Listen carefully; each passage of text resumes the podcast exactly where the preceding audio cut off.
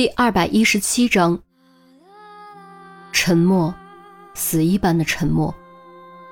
孔玉德目光扫过众人，沉声道：“怎么，你们看起来有异议？”韩苗忍不住开口：“我有异议。如果不是假炸弹，钟离已经飞去英国了，他根本就不会在这里。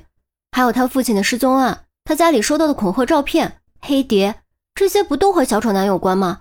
钟离怎么可能会是小丑男？这些我之前已经给于西杜宾分析过。是谁告诉我们黑蝶和他父亲失踪有关的？是谁将黑蝶和小丑男联系在一起的？又是谁一次次破解了小丑男不可思议的谜题？都是钟离，对不对？他一直在给你们布迷魂阵，以掩盖自己的双重身份，不让你们怀疑到他。至于机场的事，他完全可以自导自演，进一步造成他和小丑男是两个人并且敌对的假象，从而让你们更相信他，继续潜伏在你们身边。韩淼无言以对，虽然感情上不愿相信，但理智上不得不承认，范哲说的的确有道理。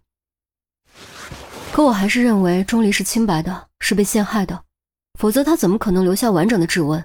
怎么可能把面具留在自己房间里？于西继续为钟离抗争，同时也是为自己的内心抗争。你怎么还执迷不悟？我已经说过，所谓完整只是相对而言，别的位置的指纹都已被擦除，仅有的一枚还算完整的指纹，肯定是一时大意没有擦除干净。还有照片后的笔记，虽然明显经过刻意改变。但经鉴定，结果就是钟离的笔迹。至于面具，的确不好解释。可网购记录难道是假的不成？我刚得到对比结果，之前案件中存视频的几个 U 盘就在钟离的网购记录之中。范哲将对比结果的报告和照片展示出来。可是够了。于西想说钟离为什么不戴手套，却被孔玉德一声冷喝打断。他的脸色很不好看，语气更是严厉至极，蕴含着令人战栗的怒气。看看你们一个个，现在都在做什么？还有点人民刑警的样子吗？面对孔局长的怒斥，众人都不敢说话，只能默默低下头。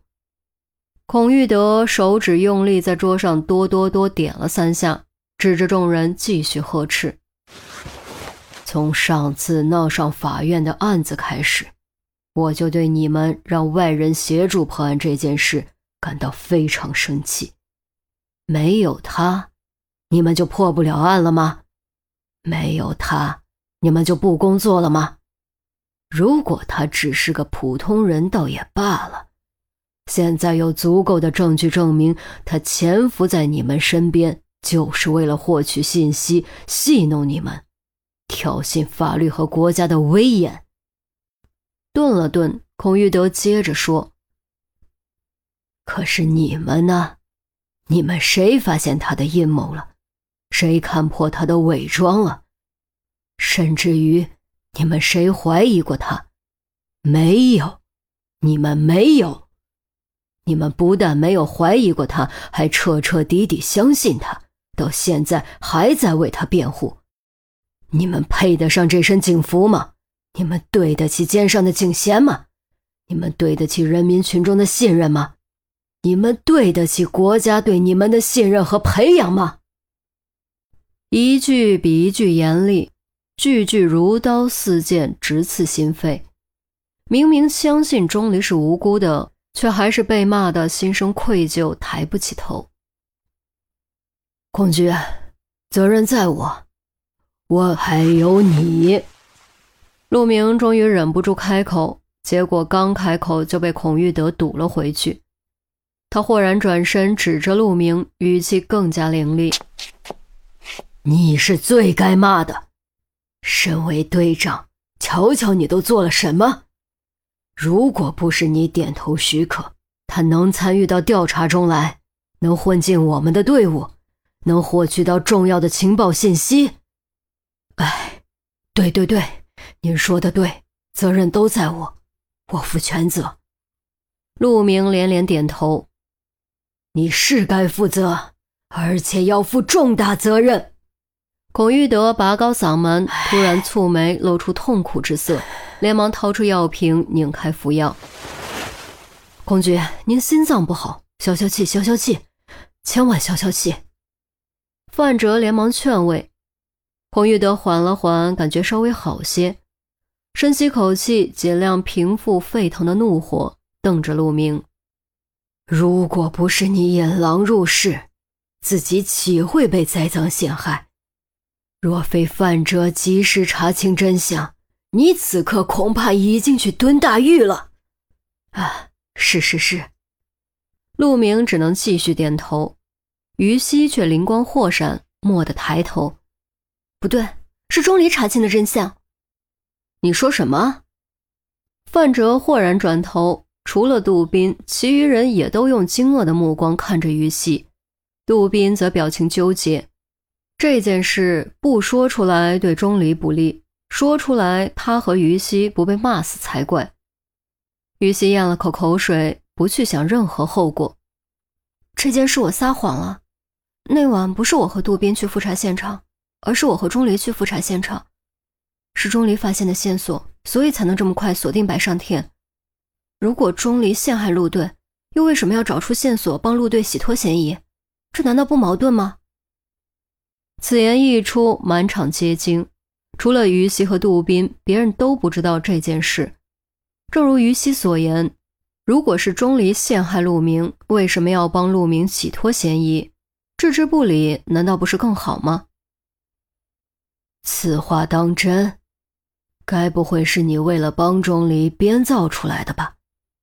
孔玉德用怀疑的目光看着于西，于西郑重颔首。我敢对天发誓，我说的是真话。那你为什么要撒谎隐瞒？因为于西看了一眼范哲，因为当时钟离已经被范队赶走，拉上他是违规的，所以我只能隐瞒下来。知道违规你还这么做？我当时不是已经告诉你我怀疑钟离了吗？范哲一拍桌子怒道：“我也是没有办法。”陆队和陈姐都被关着，只有钟离可能找到线索，所以我为了赌一把，而且赌赢了，钟离真的找到了线索，所以他不可能是小丑男。范哲又要发火，却听杜宾突然插话：“我也要说一句，那晚其实我也在，是我和于西共同决定的，有什么责任算我一半。”你，于西转头看着杜宾，似乎在责怪杜宾不该跳出来。男子汉大丈夫，敢做敢当，你不用替我隐瞒。杜宾字字铿锵，掷地有声，然而迎来的却是范哲的怒火。这你也好意思谈男子汉大丈夫？你这根本就是目无法纪。至少结果是好的。好的？我问你，那块地毯不扒开，能看到里面有盐颗粒吗？范哲瞪着杜宾。杜宾仔细回忆，摇摇头，表示看不到。那好，我再问你，既然不扒开看不到，正常人谁会想到去扒开那块地毯？尤其当时还在夜里。这，杜宾迟疑了一下，不知道该如何回答。于西连忙接口：“钟离不是寻常人，他的观察力很强，能想到不奇怪。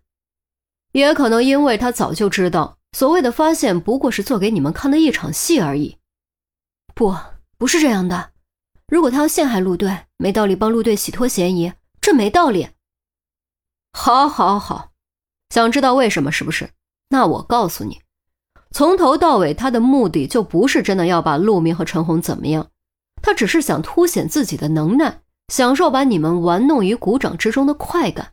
顺便加强你们对他的信任，这一切的一切都是为了更进一步渗入我们的内部。范哲嗓门更高，显得怒气腾腾。这一次，于西和杜宾终于无话可辩。如果从范哲所说的动机出发，的确是说得通的。